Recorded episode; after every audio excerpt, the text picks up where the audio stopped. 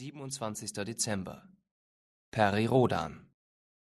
Die Toten wurden in mit Flüssigkeit gefüllte Gefäße getaucht und in eine gebückte Form gebracht.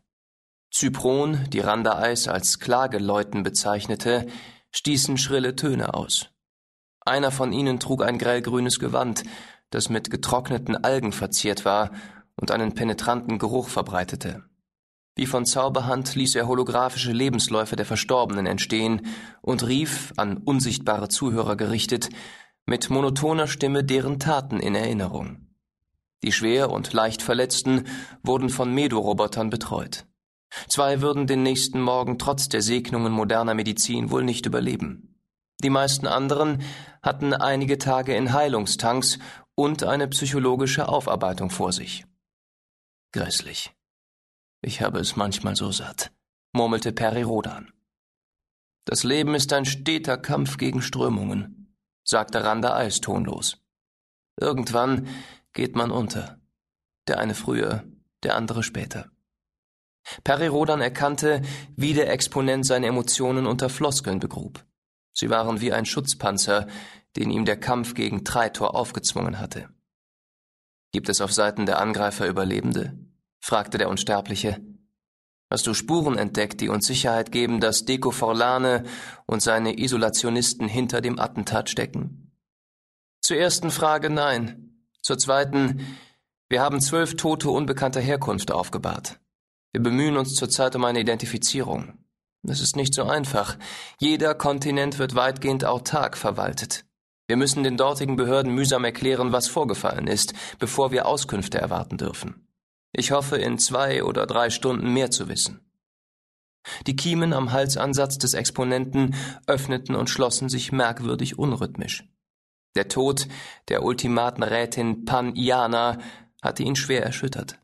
Umso mehr litt er unter der Tatsache, dass der gesamte Rat und damit das oberste politische Gremium der Zypronen einem mörderischen Anschlag ausgesetzt worden war. Ekatus Atimos flog in seinem Schmiegstuhl heran. Wann immer der Unsterbliche diese asymmetrische, zweigeteilte Gestalt, die Kolonnenanatomen zu ihrer Version von Frankensteins Monster zusammengenäht hatten, sah, schwankte er zwischen Entsetzen und Mitleid. Ekatus und Atimos waren erbarmungswürdig und verachtenswert. Sie waren mitleiderregend und schürten zugleich den Zorn in Perirodan. Ich habe etwas bemerkt, als ich gegen die Angreifer kämpfte, sagte Atimos. So? Randaeis gab über Funk Anweisungen an Untergebene und blickte mit seinen unergründlichen Facettenaugen am Dual vorbei. Er zeigte mehr als deutlich, was er von der Anwesenheit des Chaotarchenwesens hielt. Ich und Perirodan weilten hinter dem Parapolschleier, fuhr das Reptiliengeschöpf ungerührt fort. Ich wechselte mehrfach zwischen den Energieebenen hin und her, um Schüsse anzubringen und unsere Gegner zu schwächen. Und? Randa Eis wandte sich nun doch dem Dual zu.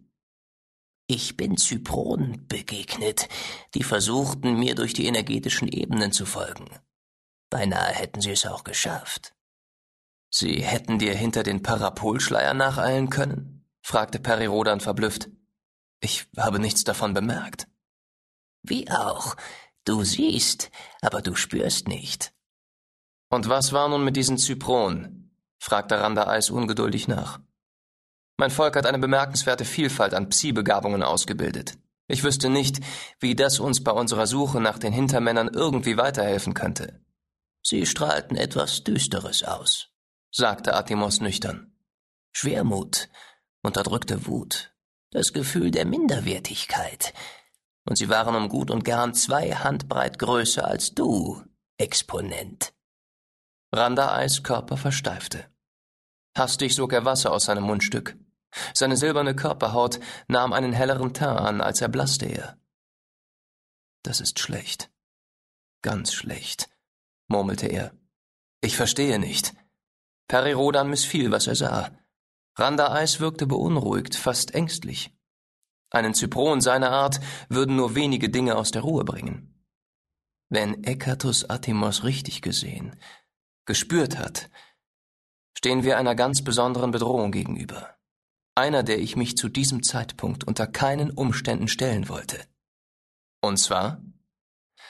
Bei den beiden handelt es sich offenbar um Negerzypron, um Angehörige unserer eigenen Art, die doch ganz anders sind und vor denen wir uns fürchten müssen.